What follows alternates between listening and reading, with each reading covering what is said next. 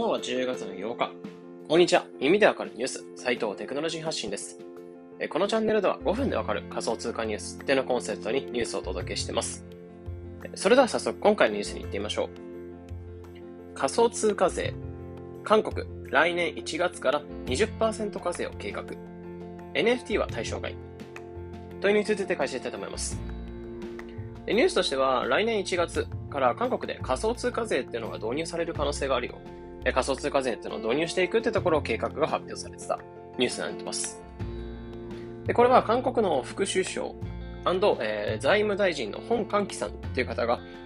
え、来年1月から、え、仮想通貨税の導入っていうのを、え、していくってところを計画発表しました。で本来この計画っていうのは、去年、えー、2020年10月に始める予定って感じだったんですけど、そのインフラ整備だったりとか、法整備っていうのが整わずに、え、延期していたものになってました。で、この税、えー、税金っていうのが導入されてくれば、えー、所得が2100ドル、えー、日本円とかで言うと約23、2、3万円を超えてくると、20%の所得税っていうのがかかってくるって形だそうです。で、最近盛り上がっている NFT の売り上げってものは、えー、例えばで NFT でデジタルアート、絵を販売したとか、えー、音楽を販売したとか、でそこで売り上げが出たとしても、そこの売り上げっていうのはこの仮想通貨税の範囲内には入ってこないって感じですね。なので、え、言ってしまえば NFT の売り上げっていうのは資産とみなされず、え、投資とみなされず、まあ、単純に脱所得の分類として入ってくるって感じだそうですね。で、この導入に対して、まあ、以前に経済財務省が、え、より多くの研究結果が出るまで、この税の導入はやめてくれ、待った方がいいんじゃないかってところ意見出してたんですけど、その考えってのも拒否して、今やるべきと強い姿勢を示したってなってます。でこの理由としては、この以上の遅れっていうのは、法制度だったりとか、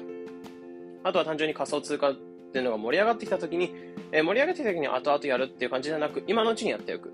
ことが、えー、重要だってところも言ってました。でもこの税導入に関しては、まあ、経済財務省が待つって言ったように、他の一部でも、現地国民にとって不利益となる批判っていうのも集まって集まってるって形だそうですね。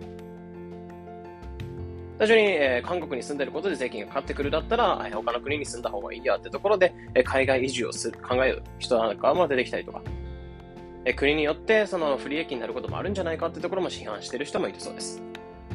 まあ、予定通りに施行されるのか注目したいところってなってました。っ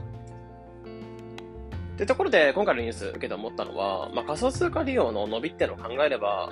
まあ、単純に当然の流れな、この税を導入していく、仮想通貨に個別に税を導入していくっていうのは当然の流れなのかなってところを思いました。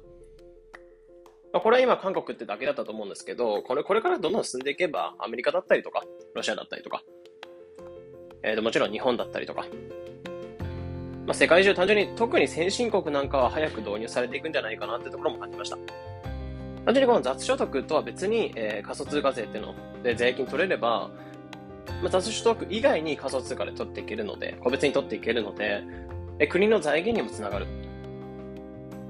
ので、え、国によってもウィン,、えー、ウィンではありますし、まあ、消費者にとってはちょっと仮想通貨にだけに税がかかってくるってところで、まあ、その仮想通貨に税がかからないような国に移住する人もいると思うんですけど、まあ、ゆくゆくは世界中で導入されていくものだとは思うので、まあ、そういった仮想通貨に個別に税を入れていくことで国によって、えー、国にちょっと財源が入ってくるってところがプラスなんじゃないかなってところを思いました。というところで今回、えー、来年22年の1月から仮想通貨税が韓国で導入されるよってところで話していきました。えこのような形でこのチャンネルでは仮想通貨ニュースでの1日1個から2個深掘りしてできるだけ分かりやすくお伝えしています。日々の情報収集やトレードにお役立てください。それでは良い一日を。